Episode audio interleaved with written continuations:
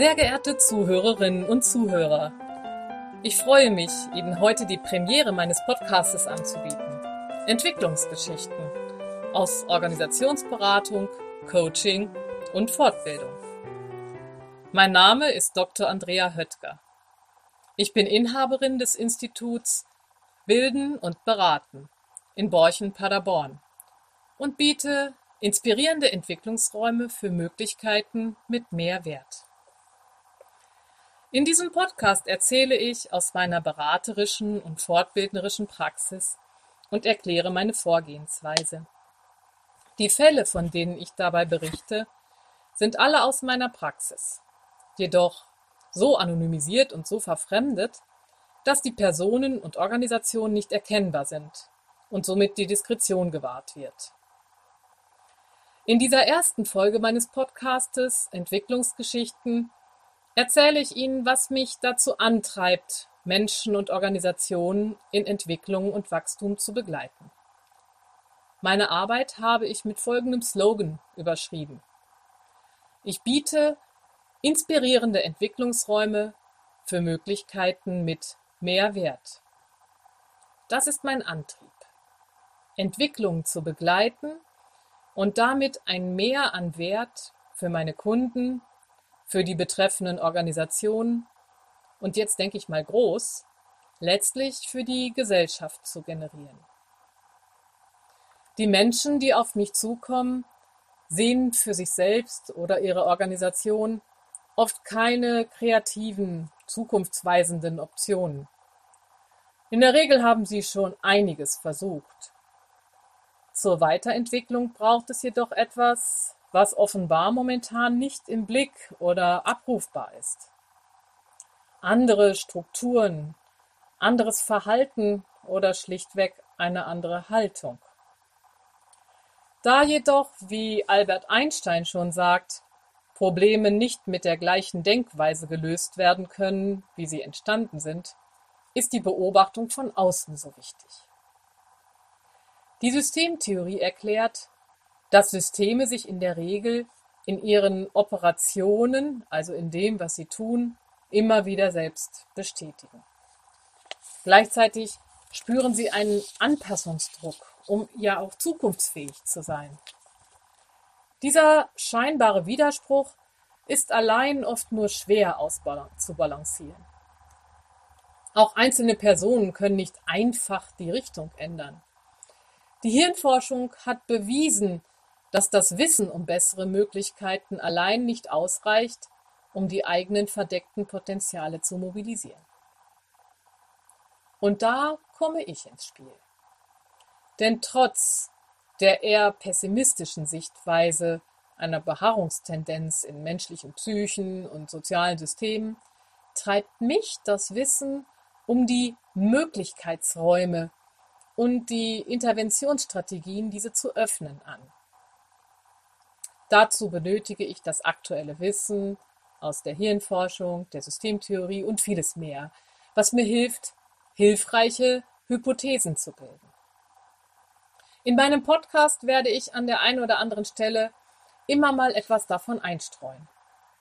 Auf dieser Grundlage kann ich meiner Mission folgen. Meine Mission, die darin besteht, die Evolution mit Ihnen ein wenig fortzuschreiben auf eine sinnvolle, sinnvollere Zukunft hin. Sinn erkenne ich persönlich zum Beispiel darin, wenn Werte wie Würde, Gerechtigkeit und oder Nachhaltigkeit ein wenig mehr umgesetzt werden. Heute habe ich eine Beispielgeschichte aus der Beratung einer Unternehmerfamilie mitgebracht.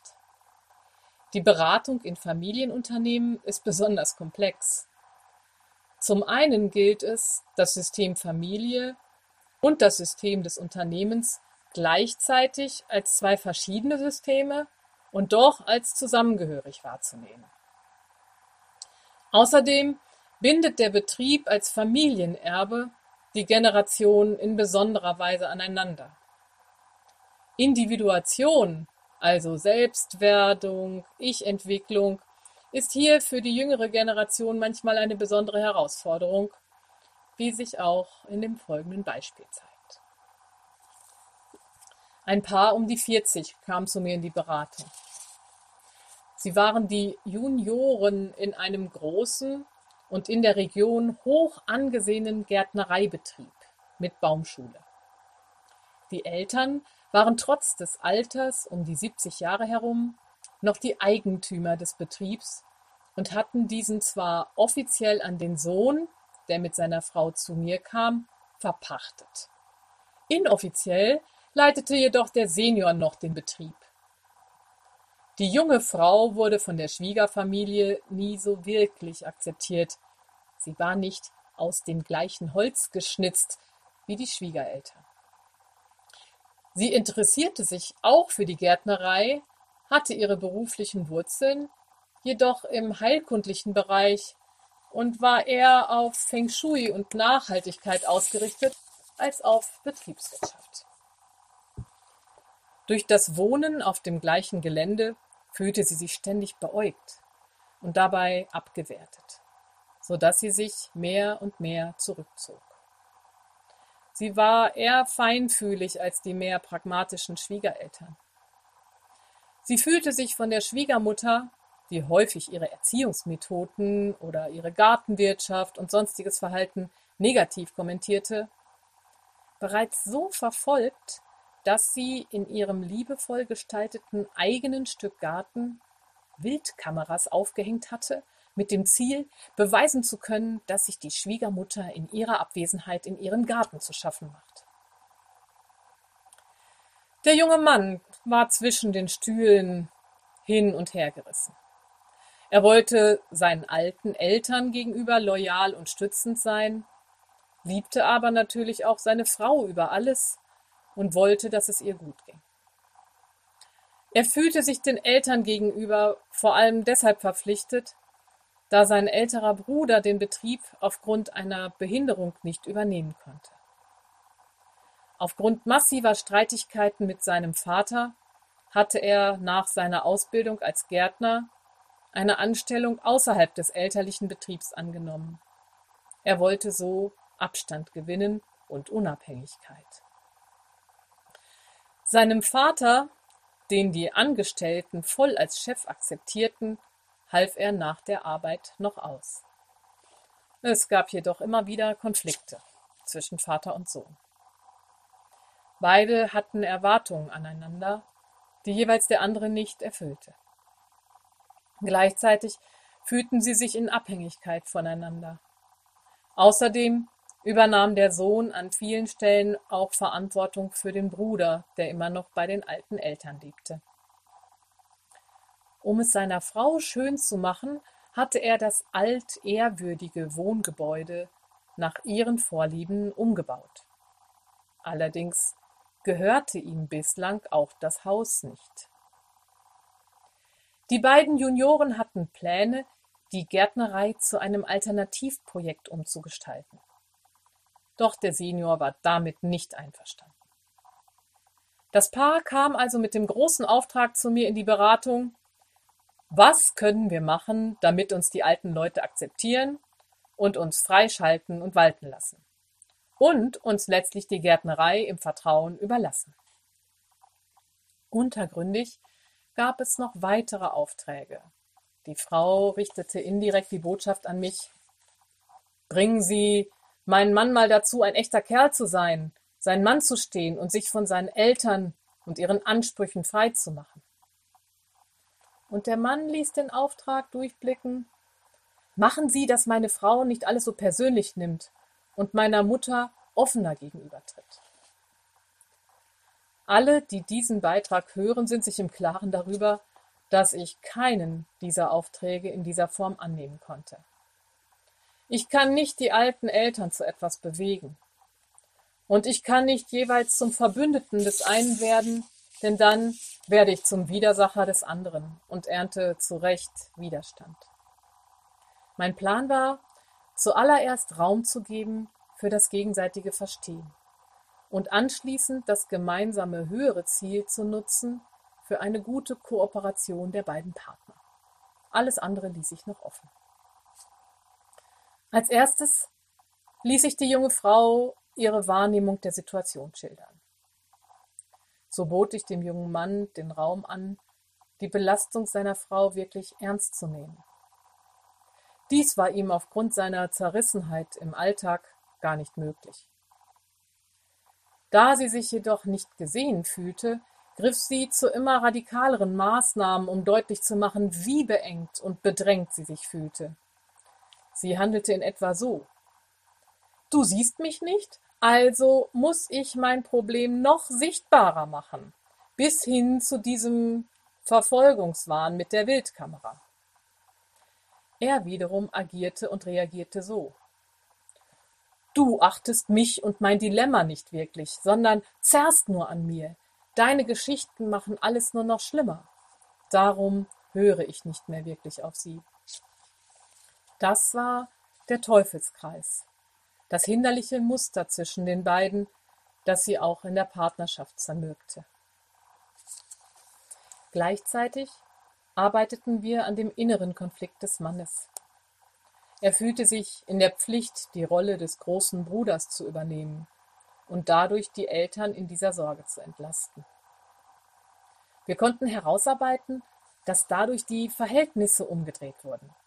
In Wahrheit ist ja nicht er verantwortlich, sich um die Zukunft des Unternehmens zu kümmern, sondern die Eltern müssen eine Entscheidung treffen. Die strukturelle Familientherapie nennt diese Umkehrung der Rollenverhältnisse Parentifizierung. Die Kinder übernehmen die Elternrolle für die Eltern. Der ungarische Psychotherapeut Bossomeni Nagy beschreibt dass dies vor allem zu Überverantwortlichkeit, Übertragung von Autoritätskonflikten auch außerhalb des Familiensystems und schwachem Selbstwert führt. Vor allen Dingen dann, wenn diese Leistung im Familiensystem nicht wertgeschätzt wird. Für den jungen Mann trafen diese Punkte zu. Er hatte bei der Arbeit Schwierigkeiten mit seinem Chef, litt immer mal wieder unter Selbstzweifel und fühlte sich für seine Frau, seine Eltern und auch den behinderten Bruder, der noch bei seinen Eltern lebte, sehr verantwortlich.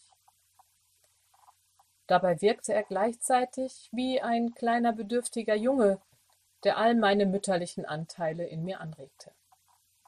Auch dieser bedürftige Teil ist typisch für ungünstig parentifizierte Kinder. Bossomeni Nagy spricht auch vom Einhalten der Generationengrenze. Welche Aufgabe gehört in welche Generation. Die Erfahrung zeigt immer wieder, dass Unordnungen in der Zuständigkeit von Aufgaben zu einem Nicht-Funktionieren führen können, vor allem wenn sie nicht gewürdigt werden. Deshalb lohnt es sich, zur Hypothesenbildung genau dahin zu schauen. Die Verdrehung der Rollenverhältnisse zu thematisieren hatte eine Wirkung auf die Paarbeziehung, da die Frau das Dilemma nachvollziehen konnte und sie darin auch eine Stärke, nämlich die Entscheidung zur Verantwortungsübernahme, entdecken konnte. Auch der Mann fühlte sich so endlich mal wieder gesehen und auch besser verstanden. Eine der wichtigsten systemtheoretischen Interventionen ist das Durchbrechen hinderlicher beziehungsweise das Einführen neuer förderlicher Muster. Im Rahmen der Beratung wurde das hinderliche Kommunikationsmuster, welches ich vorhin beschrieben habe, zwischen den Partnern durchbrochen.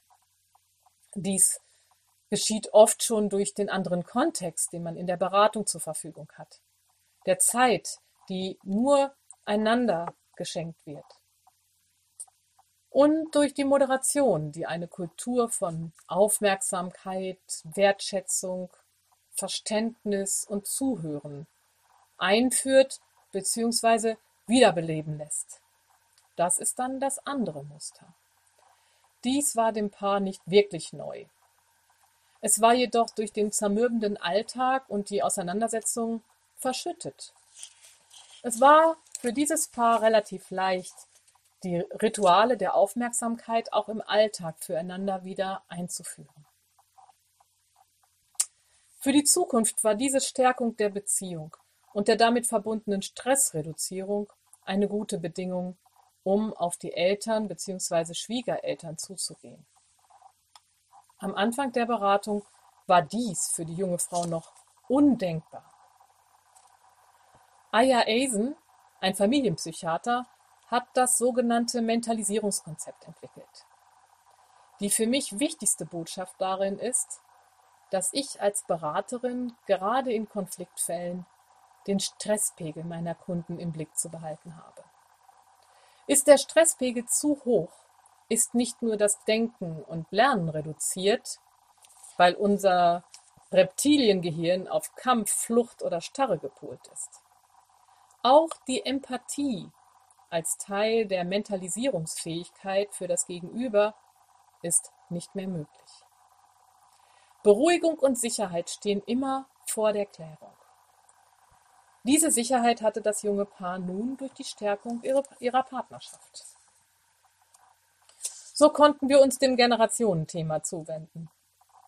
Auch in einem Alter von 40 Jahren war es an dieser Stelle immer noch wichtig, dass die Eltern ihre doppelte Rolle als Eigentümer und Erziehungsverantwortliche wahrnahmen und die Verantwortung übernahmen für die Zukunft des Unternehmens und des behinderten Bruders.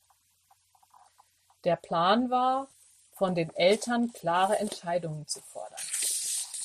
Die Übergabe des Betriebes, die Klärung sonstiger Besitz- und Vermögensverhältnisse, vor allem in Bezug auf das Haus, und eine Rücknahme der Verantwortung über den behinderten Bruder, für den der junge Mann zunehmend Aufgaben übernahm.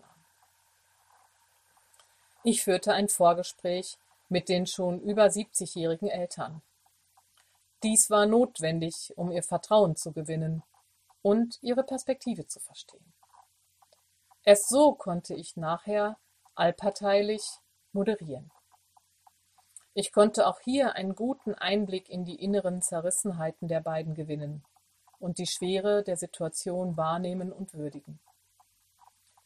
Es wurde deutlich, dass die Seniorin letztlich den Garten der Schwiegertochter bewunderte.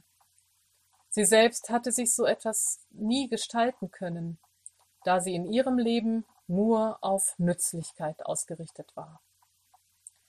Der Senior sah sich in der Verpflichtung, das Erbe im Familienbesitz zu lassen. Er hatte den Betrieb von seinem Vater geerbt und weitergeführt. Die Investition in die Gewächshäuser sollte sich auch noch für die nächste Generation lohnen. Er dachte im Kontext des Familienerbes. Gleichzeitig ärgerte er sich über seinen Sohn, der nicht dem Bild des Managers eines solchen Produktionsbetriebs entsprach und der sich durch den Verdienst außerhalb in seinen Augen illoyal verhielt.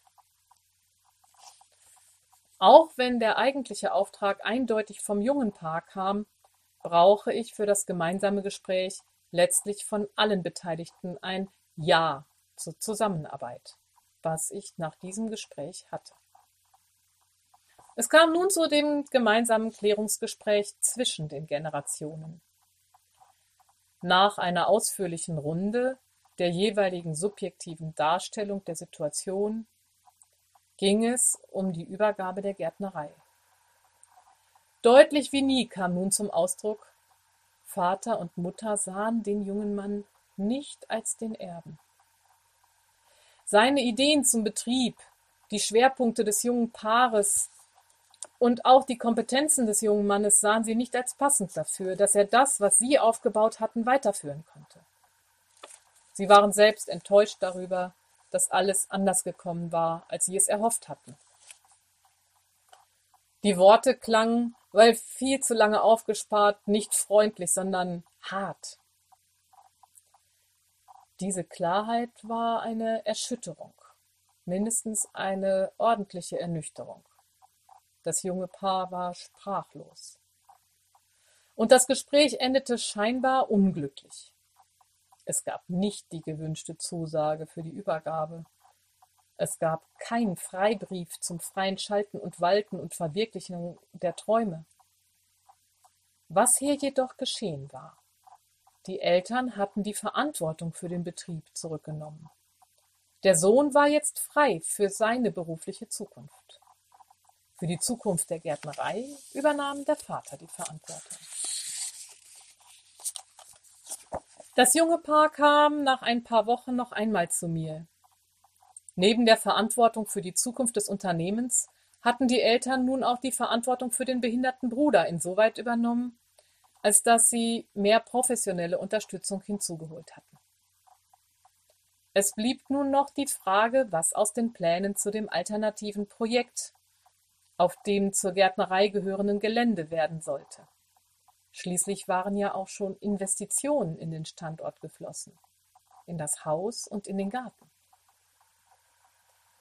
Bereits bei diesem Termin wurde deutlich, wie vereint Mann und Frau in einem Boot saßen, wie gestärkt der Junior auf einmal in die gemeinsame Planung einstieg frei von der Verantwortung für diesen großen, vorstrukturierten Betrieb mit den beiden Betriebszweigen. Sie machten einen Plan A als Erben auf dem elterlichen Gelände, den sie den Eltern bzw. Schwiegereltern unterbreiten wollten. Und sie entwickelten auch andere mögliche Pläne B, unabhängig vom Standort. Ich hatte eine gute Vorstellung davon, dass die jungen Leute nun geschlossen und aufrecht bei dem älteren Ehepaar ihre Idee vorstellten. Und wir vereinbarten auch, dass die beiden nun vorerst keine weitere Beratung brauchten. Sie hatten sich und sie hatten die Unabhängigkeit von diesem einen Plan A, auch wenn sie für andere Pläne einen gewissen höheren Preis zahlen müssten. Lange habe ich nichts von den beiden gehört. Dann auf einmal wurde ich in einem anderen Kontext auf sie aufmerksam und las im Internet. Das Alternativprojekt war am gewünschten Standort verwirklicht, in guter und erfolgreicher Art und Weise. Die Eltern hatten die Baumschule und einen großen Teil der alten Gärtnerei verkauft, jedoch die nötige Fläche nebst Haus für das Projekt den Junioren überlassen. Es brauchte diese Umwege zur Lösung. Mit der Last der Verantwortung für den elterlichen Betrieb konnte der Junior nicht aufrecht seine eigenen Vorschläge einbringen. Durch die Vorstellung, dass das Familienerbe Gärtnerei auf jeden Fall im Familienbesitz bleiben musste, war der Senior für andere Möglichkeiten blockiert. Und dennoch konnte das Familienerbe in kleinerer Form durch das altehrwürdige Haus und die dazugehörige Fläche gewahrt werden. Um die Diskretion zu erhalten, kann ich im Hinblick auf das Alternativprojekt nicht konkreter werden, aber es ist gewiss ein Projekt, welches diese Welt reicher macht. Die junge Frau kann dort leben und sich verwirklichen. Der junge Mann agiert unabhängig und erwachsen. Das ältere Ehepaar kam seiner Verantwortung nach und hat gleichzeitig von alten Vorstellungen losgelassen. Welch eine Erfolgsgeschichte steckt in dieser Entwicklungsgeschichte, die also ja erst begann mit einer so schockierenden Nachricht wie Wir sehen dich nicht als Erben der Gärtnerei. Aus der Klärung wurde Entwicklung. Es hätte auch anders ausgehen können. Die Entscheidungen liegen nicht in meiner Hand. Doch es liegen in jedem Menschen und in jeder sozialen und organisationellen Situation ungeahnte Ressourcen und Möglichkeiten, die in der Beratung aktiviert werden können. Es kann sein, dass sich daraus etwas Fruchtbares entwickelt. Dies versuche ich zu fördern. Und zum Schluss bekommen Sie, liebe Hörerinnen und Hörer, noch etwas, was meine Kunden in der Beratung auch noch oft mit auf den Weg bekommen. Einen weisen Spruch, der sich in erster Linie auf die Erfahrung des Juniors bezieht. Heute von der amerikanischen Dichterin Emily Dickinson. Wir wissen nicht, wie groß wir sind, bis sie uns zum Aufstehen zwingen. Und wenn wir es dann wirklich tun, wird unser Kopf durch die Wolken dringen. Ich denke, jetzt haben Sie ein klareres Bild darüber, warum ich meine Arbeit als sinnvoll erachte. Abonnieren Sie meinen Podcast, um noch mehr Entwicklungsgeschichten aus Organisationsberatung, Coaching und Fortbildung zu hören. Wenn Sie weiteres über mich erfahren wollen, dann schauen Sie auf meiner Website nach oder schicken mir eine Mail. Die Kontaktdaten finden Sie in den Show Notes. Es grüßt Sie Ihre Andrea Hött.